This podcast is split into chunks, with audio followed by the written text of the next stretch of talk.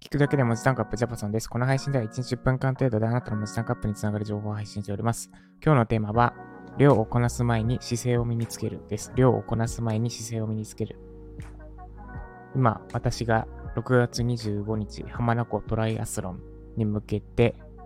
練習中です。そのトライアスロンの練習に絡めてお話しします。で、量か質か問題がよくあるというか永遠のテーマとしてあるかと思いますが、それにちょっと関係する内容です。で、まず量をこなす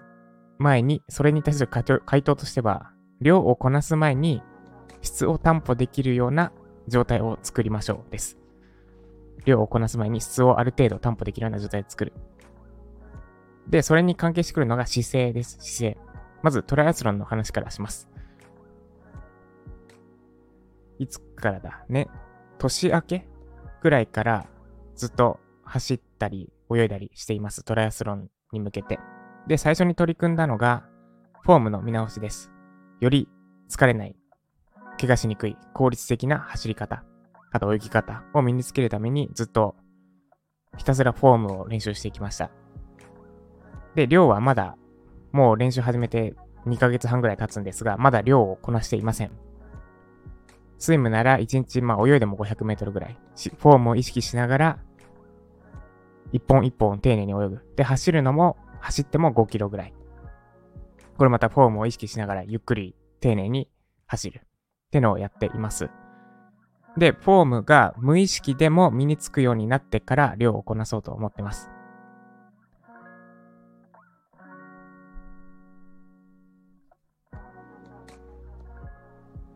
そうじゃないと非効率だからです。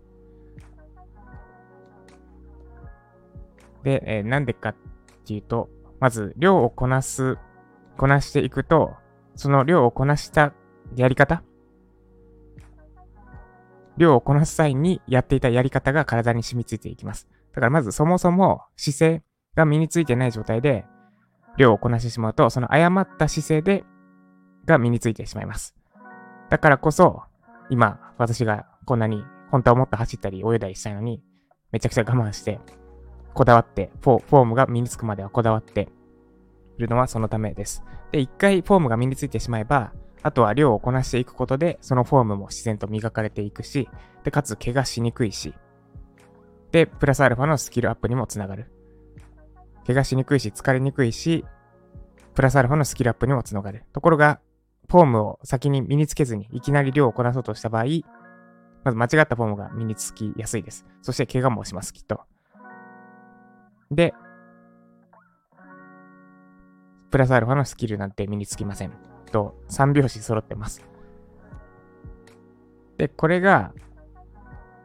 おそらく Web ライティングの世界にも言える、言えます。まず、量をこなす前に姿勢を身につけましょう。で、姿勢ってのはなかなか身につかなくて、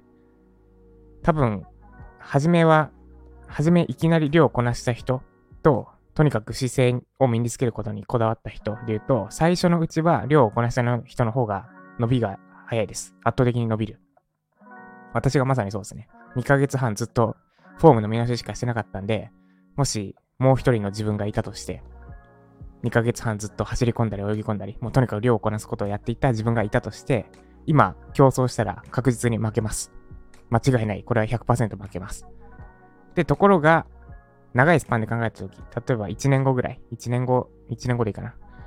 1年後、2年後、3年後で考えてたときに、どっちの方がより早いかって言ったら、絶対に私です。今の私。これはもう100%間違いない。もし、初めから量をこなしてた方の私は、多分、半年ぐらいで早々に壁にぶち当たると思います。これ以上早く、ゆっくり、早く泳げない、早く走れない。で、まあ途中で怪我してる可能性も大です。で、一方、今の私、フォームを身につけようとしてる私は、多分半、1年後、半年後にはフォームが身についてます。で、その確実な、綺麗なフォームで量をこなしてるから怪我しにくいし、そのフォームもさらに磨かれていくし、フォームがしっかり身についているから、量をこなせばこなすほど、スキルアップにもつながっていきます。で、また、ライティングとトライアスロの話が行き行き来していますが、ライティングも一緒で、まず身につけるべきはフォームだと思ってます。で、ライジャパ半年間かけてゴリゴリにやっていくんですが、多分一番身につけてほしいのは、これはトライアスロンの練習して思ったことなんですけど、テクニックとかじゃないなと。姿勢です。で、姿勢って何かっていうと、いい記事を書こうとする姿勢です。まあ、いい記事とは何かっていうのもあるんですけど、読んだ人が、に価値提供できるような記事を精一杯書こうとする姿勢、それを身につけてほしいって、改めてライジャ、で、ライジャパはそれを伝えようとしているのかもしれないって後付けですけど、思いました。特に添削してってあんまりテクニック的にできてるかどうかって重要じゃないと思ってて、それよりも大事なのが姿勢です。まあ、テクニックはまだまだ足りてないけども、とにかくいい記事を書こうとしてる姿勢っていうのは読んでればわかるので、そこができていれば、そんなに心配しなくていいかなって思ってます。ちょっと上からっぽくなってますが。なんで意識してほしいのは姿勢、意識すべきは姿勢。私も、なんか、特にトライアスロン、まあライティングもそうですね。つい油断してると、テクニックに走りがちになります。あ、こんなことやればこんな楽に走れるんだとか。でも、そうやってすぐ身につくようなテクニックって大した価値はない。だって、誰でも真似すればすぐできちゃうようなことだから、そんなのみんな真似するじゃないですか。でも、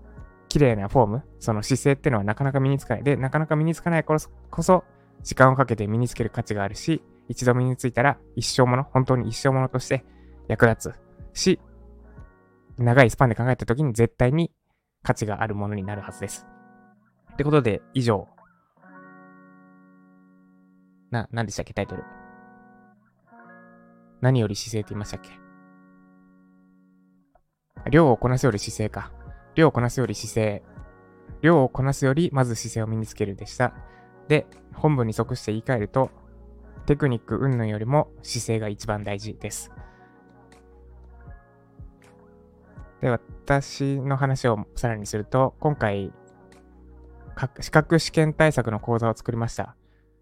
まあ、もう言ってもいいから、モスですね。マイクロソフトオフィススペシャリストの講座を作ってて、全然なんか非効率だなって思ったし、